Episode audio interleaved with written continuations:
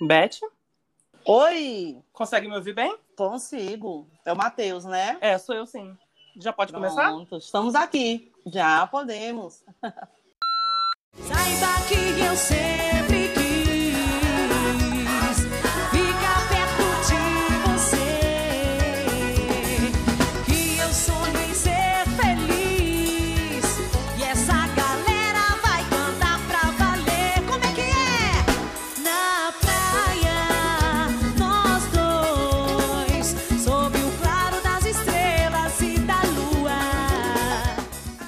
Conectado aí do outro lado. Seja muito bem-vindo ao primeiro episódio especial do Forró Podó.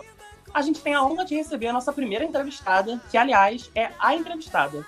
Sem nenhuma demagogia, ela é uma das cantoras mais importantes do forró eletrônico. Foram 15 anos à frente da banda mãe do forró, o Mastruz com Leite, onde ela emprestou sua linda voz para músicas que mudaram a história do forró. É com muito orgulho que eu anuncio que a nossa primeira entrevista é com a Beth Nascimento. Seja muito bem-vinda ao Forró Podó, Beth. Tudo bem? Oi, tudo jóia, Matheus. Que prazer em estar aqui fazendo essa entrevista inaugural e desejo desde já muito sucesso para o seu podcast. Ah, muito obrigado, Beth. É uma honra pra gente. Então, depois da vinheta, a gente tem muita coisa para conversar com a Beth, viu? Roda aí.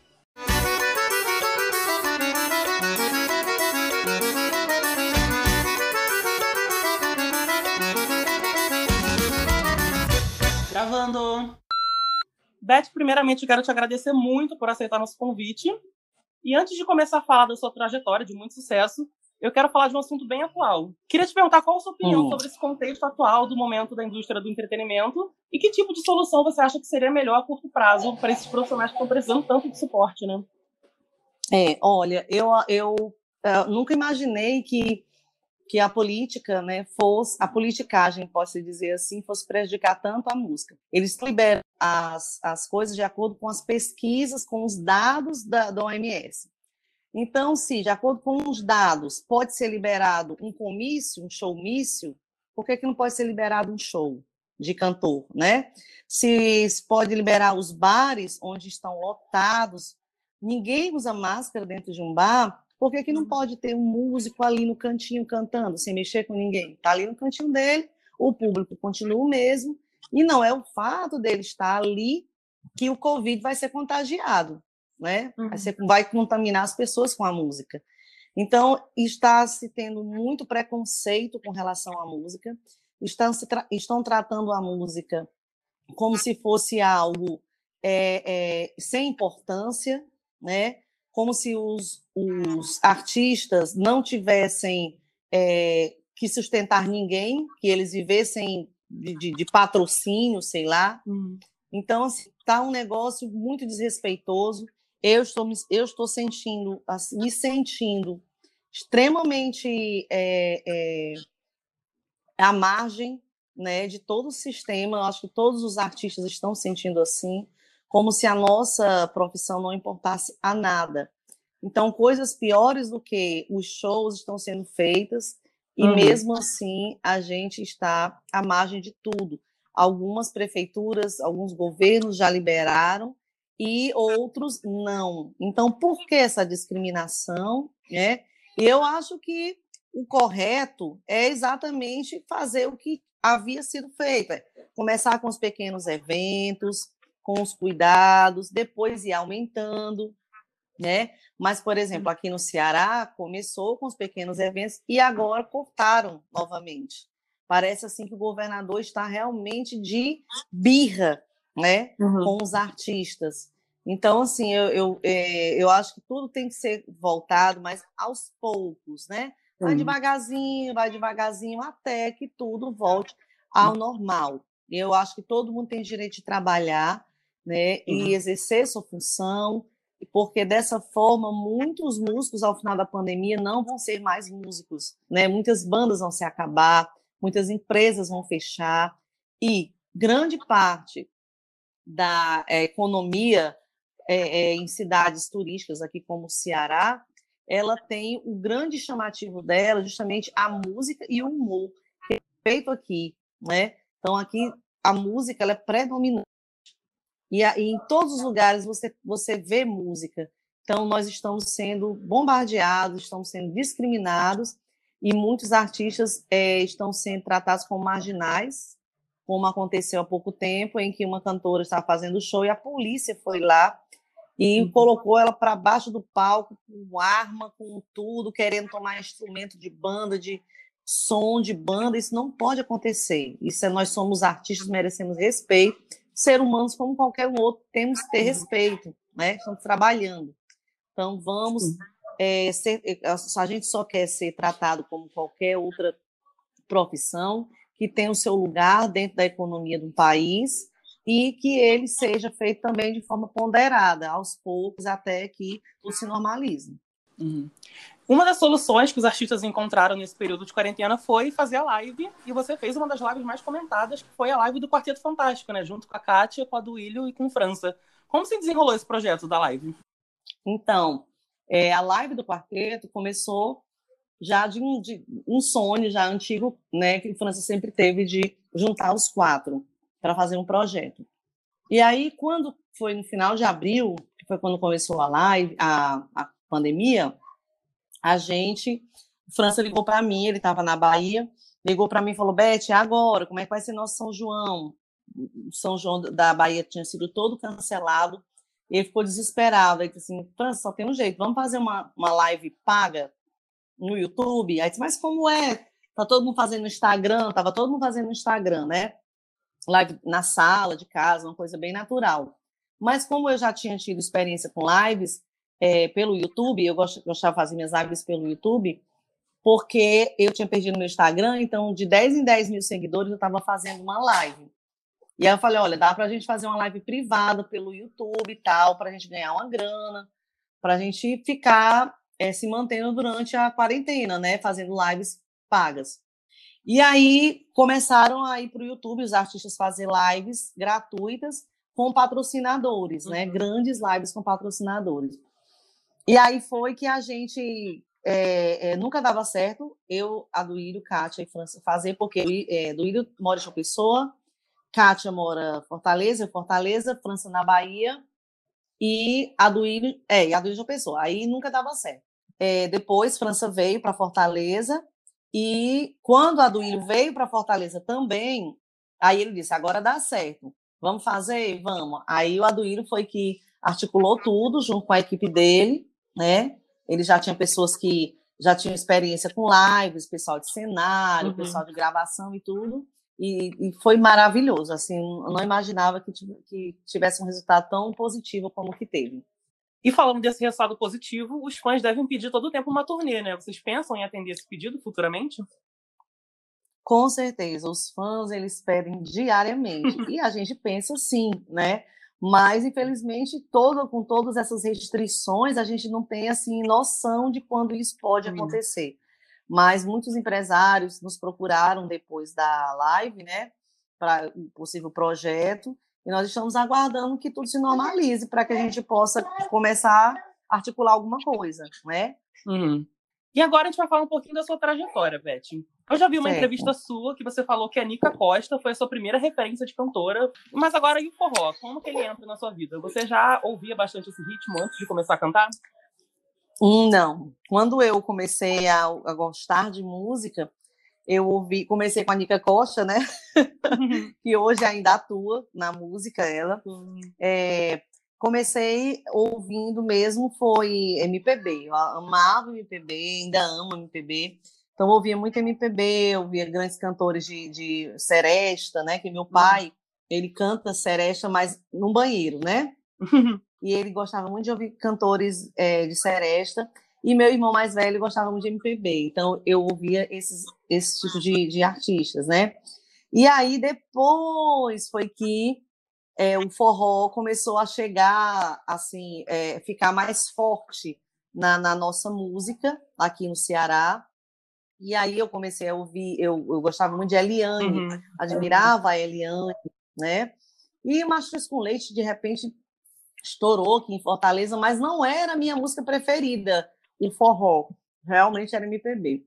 Quando eu comecei a é, me interessar por música mesmo, que eu disse assim, eu vou seguir profissionalmente, então eu quis ir para a televisão, participar de um show de calouros, e lá eu queria é, me mostrar para que eu, eu pudesse encontrar algum músico para me acompanhar, para cantar MPB nos bares de Fortaleza.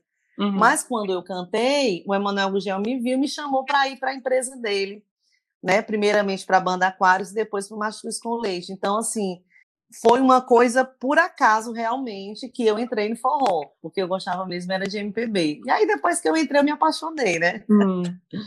Foi quanto tempo você passou na Aquários antes de ir para o Mastruz? Eu passei só um mês na banda Aquários, Ah. um mês exato. Porque, assim, eu fazia faculdade de Direito e eu dizia, Manuel, não vai dar certo essa faculdade de Direito com, com banda. Ele disse, minha filha, depois passe um mês, faça um, te- um- um teste de um mês na banda. Se der certo, você fica. Se não der, você sai. Aí eu passei um mês e vi que não dava certo, porque ficava até de madrugada do domingo cantando. Quando era de manhã cedinho, eu emendava para ir para a faculdade do Rio o primeiro tempo todo. era complicado. E eu, não, não dá certo, não. E aí eu saí, mas bastou um mês para eu me viciar na música.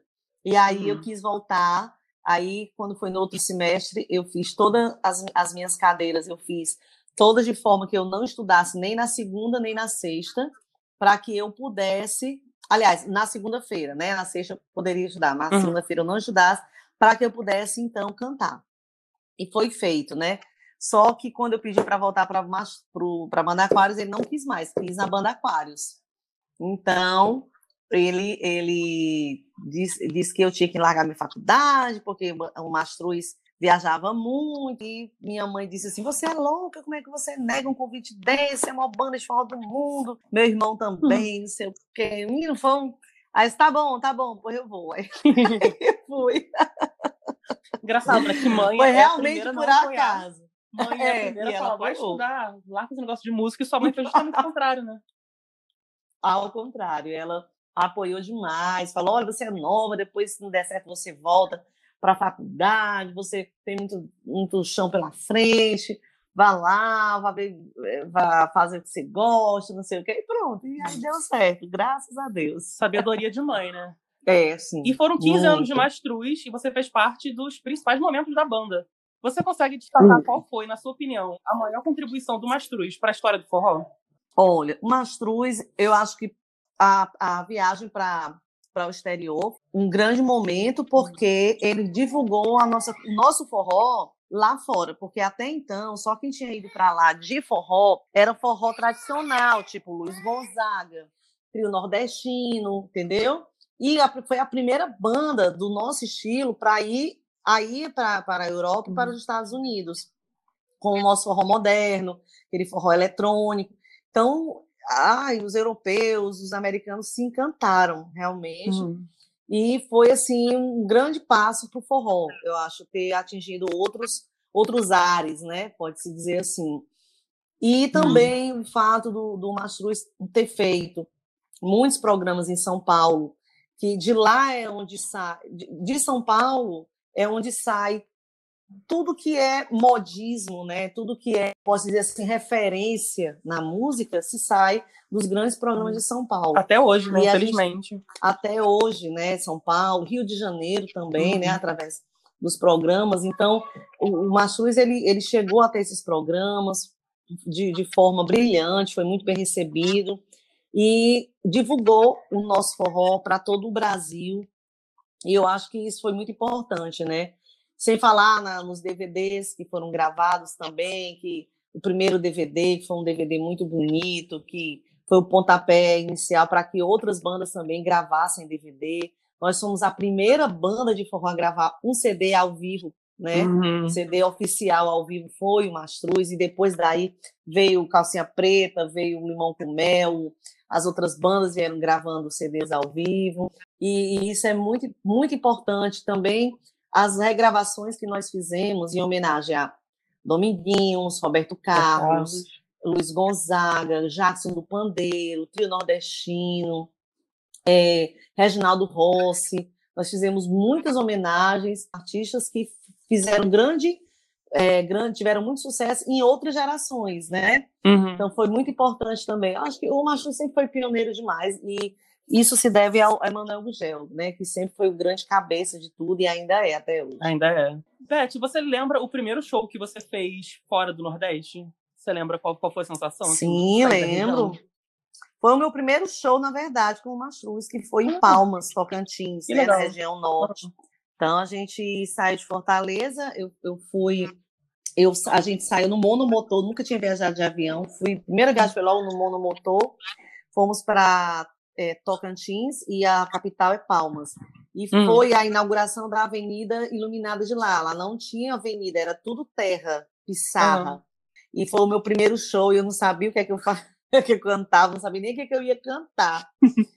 e aí, eu acho que eu cantei umas duas músicas, mais ou menos, nem me lembro qual foram as músicas. E foi muito bacana, mas apesar de, de estar muito nervosa na hora, né? Eu não enxergava nada. mas foi muito legal, foi muito bacana. E você sente falta dessa rotina louca de estrada, assim? De ficar um mês fora de casa, fazer 30 shows? Essa loucura que a gente sabe que são as bandas de forró? É, por incrível que pareça, eu não sinto falta. Uhum. Porque a minha vida hoje mudou muito, sabe, Matheus? Sim. Assim, as, as, Posso dizer que as minhas prioridades mud- mudaram muito. Então, hoje eu sou mãe de família, sou dona de casa, Uhum. tenho, né, tenho, tenho um bebê, tenho uma filha de 9 anos, tenho uma enteada de 16, tenho meu esposo. Então, a gente. Eu, eu vivo muito mais hoje para a família do que mesmo para os shows, né, para o meu trabalho. Algumas pessoas não entendem como eu consigo, né, assim, Hum. é, ter é, não viver tanto, não querer tanto é, o sucesso, essa coisa toda, porque eu já vivi tanta coisa boa na minha vida, na minha história musical, eu me, eu, eu me sinto tão satisfeita, apesar de eu, de eu querer coisas na música, né? Mas eu não tenho mais aquela vontade de estar saindo, de, de viajando, de, sabe, eu, eu gosto do meu público, eu amo o meu público. Quando eu tenho show aqui em Fortaleza, eu prefiro cantar aqui em Fortaleza, mais próximo. Adoro o carinho dos fãs, quando eu, quando eu eh, me comunico com ele pelas redes sociais. Gente, eu- era uma loucura. Não, não sinto falta disso aí de jeito nenhum. Você não tem noção. Admira o nosso trabalho, que já chegou, teve a oportunidade de viajar com a gente numa turnê, não quer voltar nunca mais. Deus me livre, isso não é vida, não. Acredito que você até já tenha respondido a minha pergunta, porque eu, eu ia falar justamente da sua decisão de fazer carreira solo, porque você saiu em 2009 do Mastruz e foi Isso. direto para carreira solo, numa época Aham. que fazer carreira solo não era 100% abraçado pelo mercado, né? Então foi Isso, exatamente essa coisa de ficar mais perto da família que te levou a tomar essa decisão? Muito ousada pra Exatamente. E, e eu fui muito criticada com relação a nome de banda, porque assim, todo mundo naquela época tinha que ter o nome de uma banda. Lembra? Era Wesley Safadão e Garota, Garota banda, Safada. Garota Safada. Ah, Cadê a banda? Acabou-se? Não, ele continuou com a banda, mas só que tirou o, o nome banda. Aqui tinha o Vicente Neri e banda é, des- era Cheiro de Menina, não Cheiro tem mais o Menina. Cheiro de Menina. É. E muitas outras bandas, todas tinham o nome de uma banda. Hoje é só o nome dos artistas. E Sim. eu fui uma das pioneiras a fazer isso. Eu, quando eu saí, todo mundo, como é o nome da banda? Eu disse, não é banda, é meu nome, Beth Nascimento. Mas tem Uhum. que ter o nome de uma banda. Não, mas, não quer, mas eu não quero o nome de banda. Sou eu, eu, Beth Nascimento. Uhum. Não, mas é porque quando a gente vai anunciar, tem que ter o nome da banda. Assim, foi bote, Beth. Banda Beth Nascimento, é Beth Nascimento. Gente, foi uma confusão. Eu tive que registrar meu nome até no INPI, que é uma marcas e patentes, né? Porque tinha que ter o nome de uma banda. Ai, Jesus do céu. Inclusive, a música Me Deixem Passar, que foi a, a primeira música que você lançou, seu primeiro single carreira solo, é uma música muito boa. Recomendo para quem estiver ouvindo a gente aí procurar essa música depois. Inclusive, é uma composição sua, né? Isso, é uma composição minha, do Abelício, e foi feita em 2009, quando eu Uhum. terminei, quando eu saí da, da- do Mastruz e tal, e aí fiz essa canção. Esse CD, ele, ele foi bem diferente, porque eu peguei músicas de forró e transformei para outros ritmos, né, como salsa, bossa nova, é, funk, é, tem samba, tem, deixa eu ver quem tinha mais, tinha pop rock, então foi assim bem Uhum. diferente. E eu não divulguei muito, porque logo em seguida veio São João e as pessoas queriam que eu cantasse mesmo forró. Quando eu gravei meu Uhum. primeiro ao vivo, que veio com muita música de forró que eu gravei no Mastruz e algumas músicas de forró de sucesso, né, da, da nossa geração. E aí pronto, aí foi um CD meio que esquecido, foi mais um projeto mesmo para me satisfazer, né? E foi abraçado uhum. pela DN Music, que é uma gravadora aqui de Fortaleza. Ivete, você é considerada hoje uma das embaixadoras do movimento do forró das antigas. Bom, eu, eu particularmente tenho a sensação de que existe um movimento de resgate desse forró das antigas. Você também acredita que existe uma nostalgia que está trazendo essas raízes do forró eletrônico de volta? Ou você acha que já ainda está tudo muito modernizado? Não, com certeza. A, a, a pandemia ela foi altamente benéfica para o forró das antigas. Se eu, eu não assisti todas as lives, porque não dava, era live demais, né? Mas uhum. até os forrozeiros da nova geração fizeram lives com repertório cheio de músicas de forró das Antigo. antigas. Gente, eu fiquei uhum. impressionado. As lives do Wesley Safadão, do Chão de Avião, teve, teve lives que eles fizeram praticamente só de forró das antigas como diz, eu fiquei passada, né? E aqui, e fora os, os, cantores antigos, muitas bandas já tinham se acabado, voltaram. Então, assim, ó, o Fodas Antigas ele voltou com tudo na, durante a pandemia e ficou, viu? Aqui em Fortaleza, pelo menos, uhum. e só existe, existe festas só de forró das antigas, só vai banda, até quem não é de forró das antigas passa a ter um repertório assim para poder entrar nos eventos. Então, eu acho que esse foi um ano do forró das antigas, viu? E além da música, Beth, a gente compartilha mais uma paixão comum, que é o jornalismo. Queria saber como você descobriu essa sua segunda vocação. Na realidade, assim, foi a faculdade, o primeiro vestibular que eu fiz foi para jornalismo, né? Uhum. E passei, passei, mas não cheguei a me matricular. E aí terminei novamente, saí do Mastruz, né? Eu voltei para a uhum. faculdade e eu fiz novamente vestibular e passei para jornalismo. Quando eu comecei a exercer, foi dentro do Mastruz mesmo, quando o Emanuel uhum. Gugel fez a revista Maquijada e Forró, tirando fotos e escrevendo a uhum. história das cidades por onde a gente passava. Então, por onde o Mastruz ia, eu ia, falava da história da cidade e contava como tinha sido a experiência do Mastruz naquela cidade. E assim fui divulgando a banda e fui também trabalhando o meu lado como jornalista. Então, eu era, repórter fotográfica da revista Vaguejar e Forró. E através desse, dessa experiência, eu tive o meu registro de jornalista, né, que tinha uma lei que dava, era o registro precário para quem tinha experiência na uhum. área. E aí eu tenho meu registro de jornalista, mas não sou formada, mas eu já tenho meu registro por conta da minha experiência na revista Vaquejada e Forró. Maravilhoso, uhum. mas mesmo assim, eu quis fazer a faculdade, eu cancelei por conta da minha gravidez, da, da, da minha primeira filha, parei, e aí eu quero voltar, porque senão vai acabar é, jubilando, né? Eu ia falar justamente dessa experiência como, como fotojornalista, né, dessa revista. Uhum. E também tinha a TV Bet, acho que você chegou Sim. a ter um blog também, que você sempre publicava muito dessa sua rotina de estrada. Isso, exatamente. É. Ah, eu ainda tenho, né, a TV Bet, com várias uhum. entrevistas de artistas. E eu que, e sempre que posso eu vou fazendo uma entrevista, faço uma, paro e agora eu quero voltar novamente, né, com a TV Bet, só que agora eu quero voltar com ela ao vivo, né, com artistas uhum. também. Agora eu tenho um estúdio de gravação, eu queria fazer lá dentro do estúdio para ficar um negócio bem mais profissional. Realmente é a minha paixão, eu adoro entrevistar, adoro fotografia, vídeo. Eu tenho também é, experiência como fotógrafa, por conta até do estúdio da gente, os, os clientes vinham, eu falei, olha, eu, faço suas fotos, eu fazia. Então, assim, eu estou agora voltando a abrir meu estúdio de fotografia, né, para ficar exercendo também esse meu lado como fotógrafa, e vou voltar também a fazer as entrevistas na TV Bet, porque os fãs pedem muito, ficam, ah, entrevista uhum. fulano, entrevista cicrano, né? E aí, agora que já dá para a gente fazer esse tipo de coisa, eu vou, vou fazer as entrevistas, vou voltar. Estou só me organizando, né? Para que uhum. isso possa uhum. ser feito. E esse, esse material em foto, em vídeo que você tem da, das estradas das viagens, você pretende fazer algum documentário, alguma exposição, enfim, algum projeto que apresente ao público esse material rico que você tem guardado? Pois é. Primeiramente, eu tenho que encontrar uma pessoa que digitalize porque a maioria está em VHS e ninguém usa mais videocassete, né? Que tem equipamento para digitalizar esse material. Depois de digitalizar esse material, e vou começar a fazer programas dentro do YouTube, mostrando os vídeos, mostrando fotos, é, em mini programas, mini documentários dentro do meu canal do YouTube.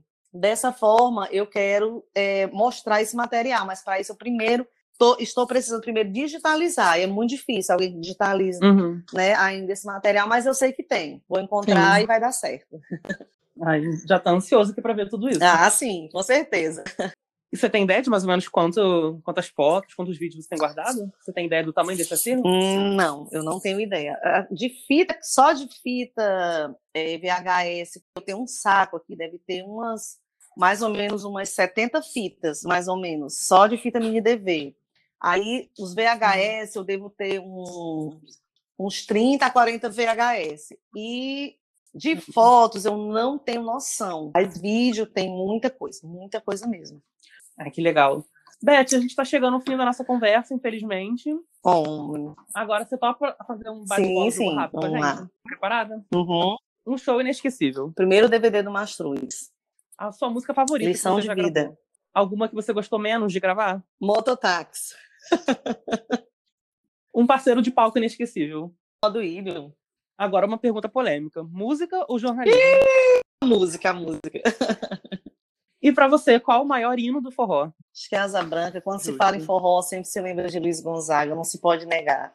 Beth, muito obrigada por aceitar nosso convite, confiar no nosso trabalho. A gente sabe que você tem uma rotina muito puxada, então é uma honra saber que você separou esse tempinho para falar com a gente. E muito obrigado, sobretudo, pelo seu legado, né? Pela enorme diferença que você fez no forró. Você quer deixar algum recado? Quero sim, quero agradecer a você, Passo. Muito obrigada por ter me convidado em primeira mão.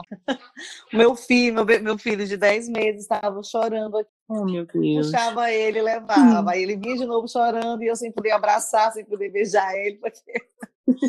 Mas é isso mesmo, é, é a gente que trabalha, que trabalha com arte, com essas coisas, tem, tem que é, saber lidar com esses sentimentos, né, com esse tipo de situação. Uhum. Faz parte.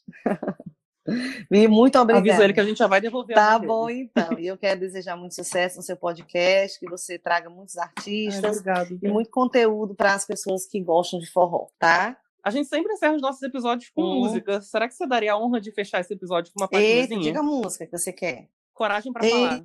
Menino, deixa eu ver aqui. Uma vontade louca de te apertar e dizer baixinho que te quero, de sentir bem perto, te beijar, mas falta coragem para falar.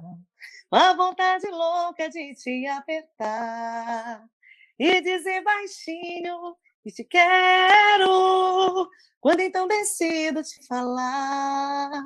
A música já vai terminar. A música já vai terminar. A música já vai terminar.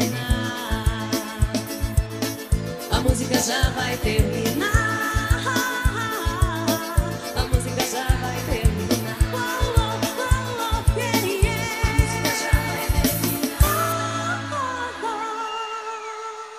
Vai terminar. Terminou.